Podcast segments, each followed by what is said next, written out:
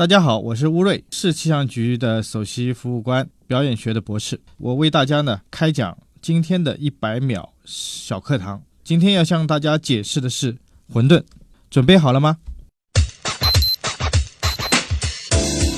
混沌呢是指确定性的动力学系统对初值敏感而表现出的不可预测的类似随机性的运动。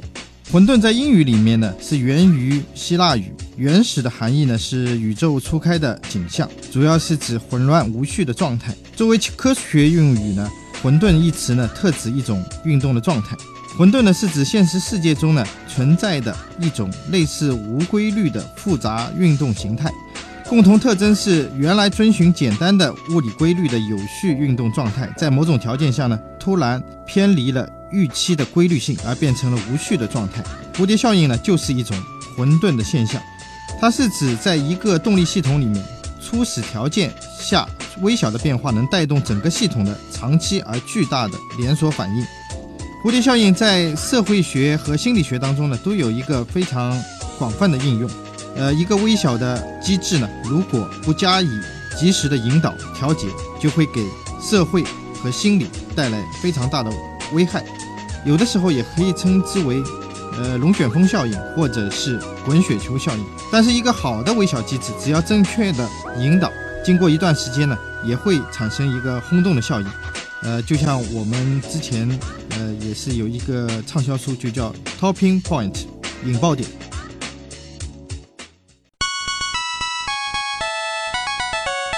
节目准备好了吗？正在将内容进行智能排列。嘉宾的情况呢？正在为您检索嘉宾的特殊喜好。不用那么详细吧？正在为您安装幽默插件。你这是在吐槽吗？正在为您更换全部文字素材。正在删除您的幽默基因，已将节目专业程度调低到百分之三十五。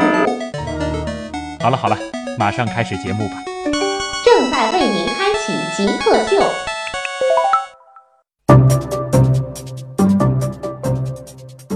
欢迎来到本期的极客秀。大家好，我是每次有台风要来的时候，都会像模像样的打开气象云图去研究一会儿，结果发现自己完全看不懂的旭东。大家好，呃，我是市气象局的首席服务官乌瑞。嗯嗯，一下子就把这个反差给体现出来了啊。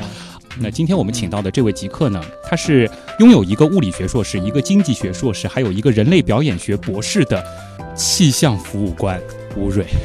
所以说，你的这个跨学科背景绝对是今天的一大亮点。那么，在呃稍后的整个访谈部分呢，我们也将会给大家来揭开一个，呃，我觉得说学霸，感觉都没法太恰当的来表现乌瑞的这个学习的这个背景啊。我们来走进这样一位，呃，比较有传奇色彩的、特别爱学习的人。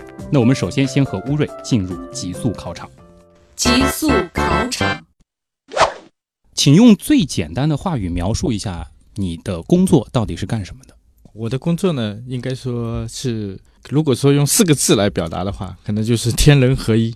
天人合一，嗯，这怎么解释？不是就看天吗？对对，因为我的主要的工作呢，都是跟天气打交道，嗯，但是我还有我的业余或者说我的自己的一些专业的发展呢，可能是跟人打交道的，嗯啊，比如说是心理。比如说是表演，比如说是经济啊，这些都是跟人有千丝万缕的联系。嗯，所以说就是你平时除了这个研究气象之外，嗯，还要研究很多很多的人。对，因为这个本身就是我一直的一种对自己的期望。如何定义“极客”这个词？曾经做过最极客的事情是什么？很早也知道这样一个名词了，嗯，也是很仰慕这样的一类仰慕极客，对对对，他们可能在自己的一个地下车库里面可以做制造出一个非常呃让这个世人能够。瞩目的这样一个一个机器也好，或者是某一个概念也好，对吧？呃，但我自己呢，我我在想，我自己可能真正做过的，自己感觉到很接近极客的，就是可能我很小的时候，一一本物理书跟一本小说放在一起，然后我发现这两本书可能有非常强的联系，有很多的共性，对，有很多的共性，这也可能是你日后走上如此大尺度的跨学科道路的一个初始点。你会发现，这个完全不同的两本书，它竟然会有共性。对，你后面在这个跨学科的过程当中，也是不断的在感受嗯。知识之间的这种关联和共性，对，应该说我的这个求知欲特别特别强呃。强，所以我是特别想把所有的知识能够融汇到一呃某几个点，嗯或者是甚至于一个点。啊，说实话，乌瑞刚才说的，说自己小时候做过的那件事儿比较极客，但其实你拥有一个物理学硕士、嗯一个经济学硕士、一个人类表演学的博士，还有心理方面的一些很专业的权威的认证，嗯再包括你是在做气象首席服务官，这已经够极客了啊。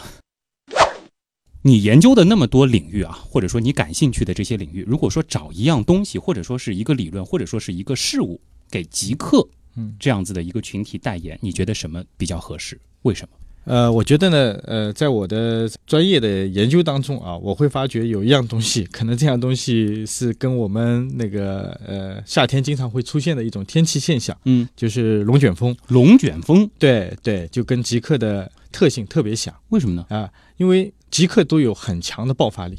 可能一开始大家都会觉得这个人很平常，嗯然后突然他就是会走上一个高峰，出一些对对，惊天动地的事对对对，这个跟呃我们在夏天的时候遇到一些雷暴天气当中的龙卷风非常像。啊、另外呢，因为龙卷风呢，它的这个内部机制，它是一个非常矛盾的机制。它之所以会有这样强的爆发力，也啊是因为它有一个蓄积能量的过程，嗯，然后有两种相反的力量能够推动它。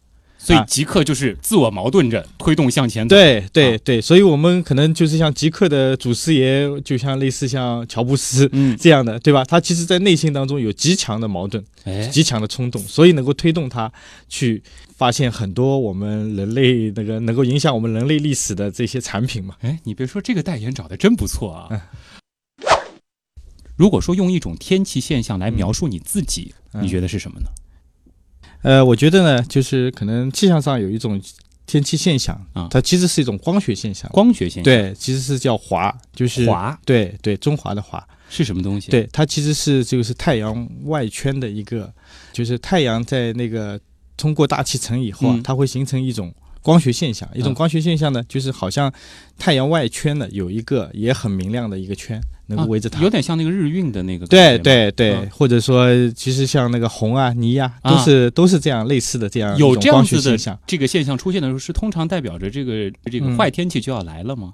如果说是它的各种形态都可以指示一些天气的，哦，那我我觉得呢，整个这个太阳来说呢嗯，对我对我来说，因为我对天气和对人都很感兴趣了。嗯。那我觉得，其实我们是通过我们自己来看到天，嗯。那所以我是觉得，就是这个太阳呢，其实是指的其实是我们的人性了。啊。啊。然后这个我呢，可能就是外外面的那一圈，能哦够去不停的去接近它，甚至于就是能够去揣摩它的嗯，呃，就围绕着这个太阳就围绕着人性嗯去看人性，啊。对对，去看天和看人，看人。嗯啊。嗯。华，嗯。啊找的好高冷的一个名词啊！嗯啊，说说接地气的吧，普通人也会做的，看书、看电影。嗯。呃，你自己有没有特别喜欢的书，啊，或者说对你影响特别深的一本书？呃有的。对我来说呢，就是因为我看的书是比较多了，嗯，那我一般都是比较喜欢看，也是有点像极客一样的，哦，就是特别是那些跨学科的书了。嗯，那我最近在看一本书，就是我觉得也是可以代表我整个这个学术过程，或者是我这个人生过程当中的一些思考。嗯，呃，这本书呢叫《无穷的开始》。无穷的开始。对这本书呢，是把就是我们科学和人文啊，嗯能够做一个很好的结合。呃，这个作者呢叫多伊奇，多伊奇也是，呃，应该说是上一届好像是一个，也是一个跨学科奖。这个中世界这个跨学科奖最大的一个哦，奖世界上有的一个得主，专门一个跨学科奖。对对，他的一个得主，所以他把就是很多的学科，他用他的想象力，嗯比如说我们现在对能量啊，对自然的一种考虑啊，他嗯完全从一个更为呃，就是我们讲时间尺度更高的一个一个角度来考虑，啊然后可能确实有很多豁然开朗的想法。喜欢什么样类型的电影呢？电影呢，我比较喜欢法国的艺术电影啊，对倒不是喜欢看科幻片了。啊、对，不是科幻片，因为法国的艺术电影呢，它更多的是就是哦，人性的。对对，嗯从从人性的角度能够来反映出，其实有一些其实也是非常的科幻。我们讲，嗯其实科幻只是基于一些科物理规律了，对对吧？那比如说我们讲那个呃刘慈欣的三《三体》了，三体对，但是这些呃科幻呢，它更多的还是从这个头脑的层面，它嗯没有从情感的层面能够去做这样的一个探索。嗯啊，那法国的艺术电影呢？比如说，就像呃很有名的，就去年在马里昂巴呃这样一部片子，嗯，那让我能够从科学、艺术、哲学这个各个角度能够嗯来去欣赏这样一部电影。基本上能够感觉出来了，就凡是这种跨学科跨的特别厉害的，把很多学科的东西融在一块儿的东西，都能吸引到你。对，你不排斥自己是一个跨学科人这样一个称呼吧？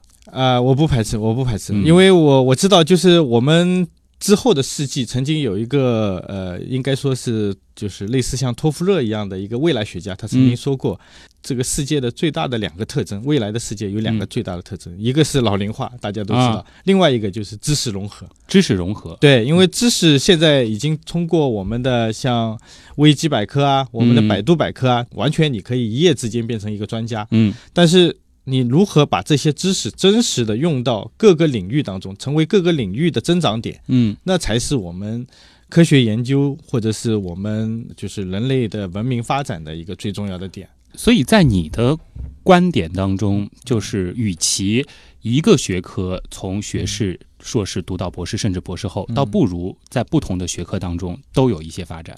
啊、对，可能就就是一开始我可能是满足我的兴趣吧，因为嗯我的兴趣可能比较广泛。对，但是后来我越来越发觉，可能我学的东西就是那几个点。啊，对比如说我刚才介绍的“混沌”的这样一个词，嗯就是能够去从复杂的系统，嗯，从这个系统当中去寻找一些共同的规律。觉得自己是学霸吗？呃，如果说我们从学位获得的多少看？呃从这些外在的呢，我觉得有可能还是有点接近的。但是嗯我我从我内心来说，我觉得，呃，我跟历史上的那些真正的学霸，那距离还是很远很远。啊比，如说，我们就讲彭加勒，嗯就彭加勒是法国的一个非常有名的数学家，嗯但是又是一个非常有名的文学家，都是在人类历史上，就是无嗯论拿、拿任何一块都可以站得非常高。嗯呃，对于我来说呢，现在就是说，可能也只能说是刚刚起步吧。嗯，所以你也会崇拜像达芬奇这样的人。对，你已经有那么多的学位了，还会准备再去读个博士后或者说双博士什么的吗？呃，有这个打算哦，啊真有这打算。对对。呃，准备读什么方面？呃，应该说我是我呢是想能够找到一个比较融汇的，因为我目前的那个、可能这各方面的学科的沉淀都已经差不多了。啊，那我呢目前呢有可能考虑像一一些就是有可能是在精神分析上面，精神分析上，对对，可能是会考虑读博士后，嗯，或者是在一些新兴的那个学科上面。我觉得可能会去找，比如说就是像呃类似我的那个博士论文的啊。这样一个，就是通过博弈论，博弈论大家知道是博弈，论，对，博弈论是一个非常艰深的数学概念，嗯。因为现在在经济学当中是得到一个非常好的运用了，啊，但是它在我们的这个戏剧当中，嗯。就像我们的电视剧拍摄啊、电影拍摄当中啊，其实有大量的可以发展的空间。博弈论。啊对对，对我们其实刚好有这样一个问题，就是让你分享一下你最后一个学历的毕业论文写的是什么嗯嗯嗯啊？它的题目就是博弈论嘛？对对，嗯就是博弈论在戏剧冲突当中的研究。呃嗯，它主要是分析一些什么东西？简单的和大家说一下。啊，就博弈博弈，大家知道，就是我们那个下棋嘛，嗯其实就最简单的就是下棋嘛。对那其实我们呃人际的互动嘛，都、嗯都其实能够融汇在这个下棋这样最简单的过程。所以我们主持访谈这样的过程，其实也是一种博弈。对也是博弈，包括听众在听这个我们的节目的时候，也是处于一种博弈的博弈的状状态。态。对对、啊因为他有不断的期待嘛，他觉得、嗯哎，这位嘉宾到底能会说什么，有对吧？那如果符合他的期待，他可能会很高兴；如果不符合他的期待，那也也会产生一个不一样的那个精神状态嘛。可能就换台了。对啊，对对，所以就是在这个过程当中，我们如何去那更好的去吸引，或者说我们更好的解在我们的博弈当中去解决问题。嗯，这个在艺术当中，那个这个是要求太高了。我们啊可能现实当中可能只需要一个调解，比如说，哎，两个人都能够，呃，这个满意这样一个结果。嗯但是我们因为在现实当中，我们呃在艺术当中，我们可能处理的是各层次的观众，啊，所以我们需要如果能够不仅仅是戏剧冲突本身了，对还有就是和观众之间的对对对等等对啊。对，观众会觉得。我在戏剧当中的这些冲突的博弈，如果说是非常的精妙的话，啊。肯定会对观众产生很强的艺术效果嘛，对吧？嗯但是还有一个，我们也要对观众进行博弈，啊。所以这个是就像我们现在的很多的美剧啦，《纸牌屋》啊，嗯。包括一些非常好的一些美剧，它都已经把观众拉到它的博弈的那个过程当中去了，甚至于观众可以投票来决定电视剧的结果。哦，嗯，忽然觉得坐在乌瑞对面访谈好恐怖啊，感觉自己的一切行为都在被他看穿着啊。呃，说说你的本职工作吧，啊，气象预报嗯啊，嗯其实老百姓的关注程度也是比较高的啊。最近也是有一个新的这个政策，其实民间是不能随意发布这个气象预报了。呃，专业的气象预报是不是说它的这个成本还是比较高的？不是说我们常见的有个百叶箱什么就可以了的吧？嗯，一般会用到哪些高端器材呢？其实现在的呃器材呢，应该说，如果说我们是非常专业的那个应用的话，嗯。那些器材当然是非常非常昂贵的。嗯，呃，另外呢，还有就是对计算机的要求是非常高的。哦，啊，这些计算机肯定不是个人能够买得起的，这个都是可能上千万、上亿的这个上千万上计算机，因为大家知道，就是世界上就是最超级计算机对。对对对，超级计算机，嗯。然后。世界上最高端的计算机，就是我们讲的那些超超级计算机，嗯都是用在、呃我们的这个地球科学的领域，就是啊。气象是一个非常大的一个方面了。嗯。啊、但是呢，现在呢，就是我在就国外的很多的，就是呃一些这个为气象设备做配套的这样一些公司，看到也会为个人提供一些相对来说入门级的啊，对这样一套设备大约是多少钱呢？如果配齐啊、这个设备可能也就是在那个比较好的，可能在上千美元，但是比较差的可能是在就是比较起步的，可能在几百美元就可以买到。嗯，大家应该知道我要准备问什么问题了，呃，但是好像一个是这个上亿，一个是几千美元 嗯，那就这样吧，我们说那个几千美元嗯那一套的设备，嗯您一年的收入能够买几套呢？呃，我一年的收入可能也就能只能买一套两套两套。嗯只能买一套到两嗯套嗯啊。嗯好，也就是说，您在气象局的这个本职工作啊，其实他的这个收入啊，嗯大家应该是有一个大致的概念了啊。嗯好了，那极速考场的部分，咱们就先和乌瑞博弈到这儿。接下来呢，我们就要进入访谈的主体部分了。你心目中谁是 Jake 呢？比如说年轻时候的乔布斯，我就可以把它理解为一个 geek，然后做一些东西，然后非常拼啊。斯诺登，Facebook 那个叫什么来？Zackbook，王小川，扎克伯格。我记得那个苹果收纳了一个就是网络天才到他们公司的那人叫名字不记得了。乔布斯算吧。比尔盖茨，马化腾，有有个同学就是这个样子。我室友，他就是。呃，我觉得极客应该是身边的那些人，而不是一些很著名的人。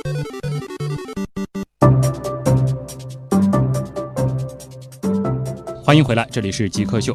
我是每次有台风要来的时候，都会看看气象云图，但发现自己完全看不懂的徐东。大家好，呃，我是市气象局的首席服务官乌瑞。嗯，我们今天请到的是上海市气象局的首席气象服务官乌瑞。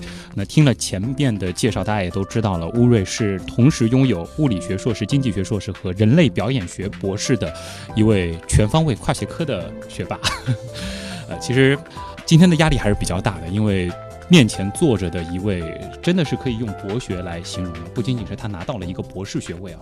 但是其实，呃，就乌瑞你个人而言的话，你的这个本科毕竟读的是气象，嗯，你最早的这个兴趣点其实是对天感兴趣的。嗯，能先跟大家说一下，你是怎么会对最早怎嗯么会选择气象这个专业的？呃，因为我小时候呢对天象特别感兴趣，每天特别在夏天了，嗯我都会是踩着小板凳，就在阳台上，这个头啊能够扬半天。是看对对，看天上的星星嘛。啊，对，那个时候是其实是看喜欢看天文的东西。对对对，后来呢，就是很小的时候，可能我就对这个天上的各种呃现象啊，都啊会有很强的兴趣哦啊、然后甚至于有的时候会看这些天象的时候，会有很多的自己的联想，嗯。啊啊，所以这个可能也是我后来走上这一条路的一个最重要的内心动力。啊，嗯。就是对这些大自然这种特别宏观的嗯。大自然的一些现象有好奇，所以说本科就选择了气象这样一个专业。嗯。啊，那就和大家来说说你的这个本职工作吧。毕竟你平时还是主要是做这个气象的。嗯其实对于呃气象预报啊，嗯我相信这个问题您应该也是回答了无数遍了。老百姓总觉得为什么气象预报总是不准的？嗯啊，嗯能和大家来解释一下吗？好的，其实我刚才的一个刚才的跟大家介介绍的极客名词呢，嗯其实也是有跟这个是有关系的，就是我们讲的混沌，混沌对混沌现象。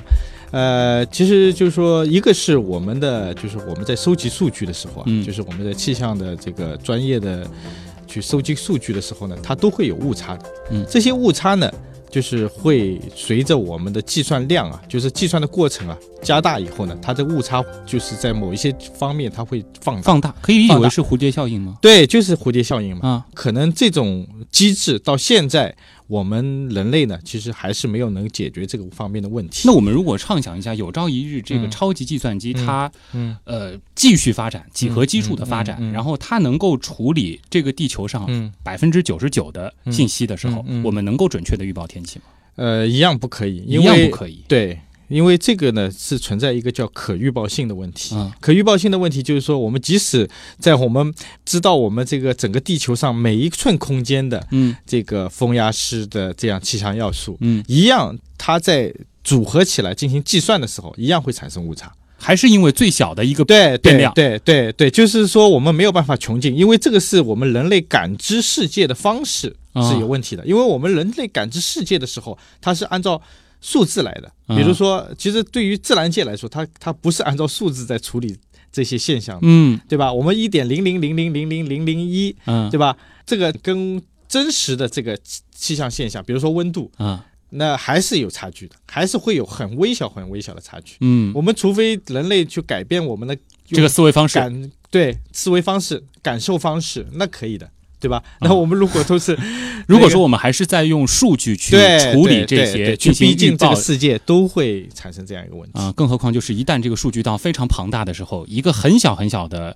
一个变量，对，就是小数点后面可能甚至几十位千、上几百位，对，嗯那个数字都会产生一个非常大的一个效呃影对响。上面开个几次方之后，就会发现这个误差变得非常非常大。对，啊，所以说大家也就进行一些理解吧。有的时候这个嗯天气预报并不是特别的这个准确，可能会出现一些误差，这个是可以说是一个必然的吗？或者说，啊，对，这个嗯就是我们目前来说呢，就是三天的预报呢还是非常准确。嗯啊、但是可以达到百分之九十以上。嗯但是呢，就是如果说在三天以上的，嗯那甚至于超过如果七天的话，嗯那只能是一个趋势预报。啊，就是这个趋势，就是说我们只能说，哎，最近的一段时间里面可能是雨水会多嗯或者是少，啊，只能做这样的预测。但是具体哪一天会出现这个降雨啊，啊，在某个区域具体会下多大的雨，对，这个是非常非对对对，常难的。这个是可能是世界难题。啊，那可能就是目前的，这不是技术的问题了，嗯可能是我们，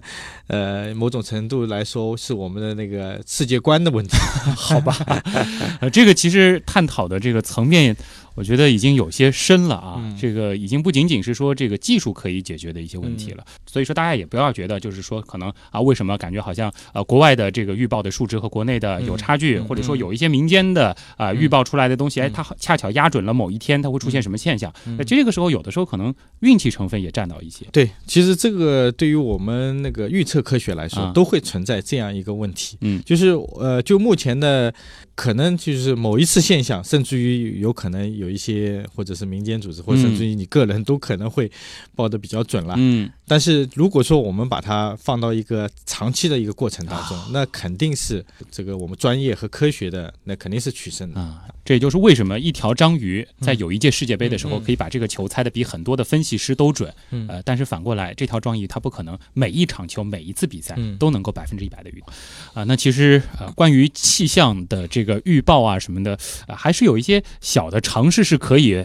给大家做一些分享的，比如说我们自己看到某一些天象的时候，呃，可能会对明天或者说今天的天气有什么样的变化做一个简单的预判啊、这一方面的知识，再包括就是乌瑞他所掌握的心理学、经济学、物理学、人类表演学等等的知识，我们就留到啊、访谈的下半部分，呃，和大家继续分享。稍后见。你心目中谁是 Jake 呢？